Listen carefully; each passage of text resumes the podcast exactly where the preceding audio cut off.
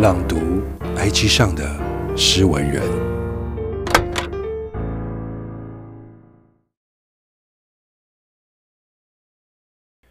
家是一个人内心深处向往、归属的地方。旅人游子向往的桃花源地，诗意漂泊人们心灵安歇之处。古代交通不若现代发达，羁旅的游子离乡后能否归家都是未知数。其实，相比寄居他乡，新的流浪是最为令人惴惴不安的。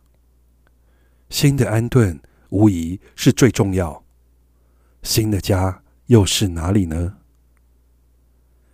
在异乡工作的那一年，让我明白了何为家。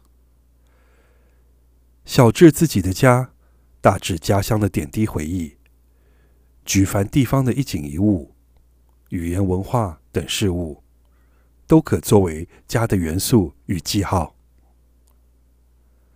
有人说，有人的地方就是家。家是典藏在人内心的 DNA，无可动摇。即便再成功，量力之人也渴望倦意时有个心安之所。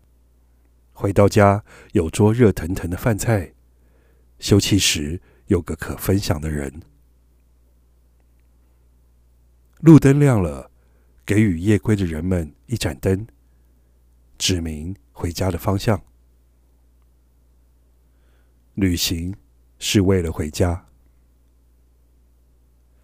作者：敏。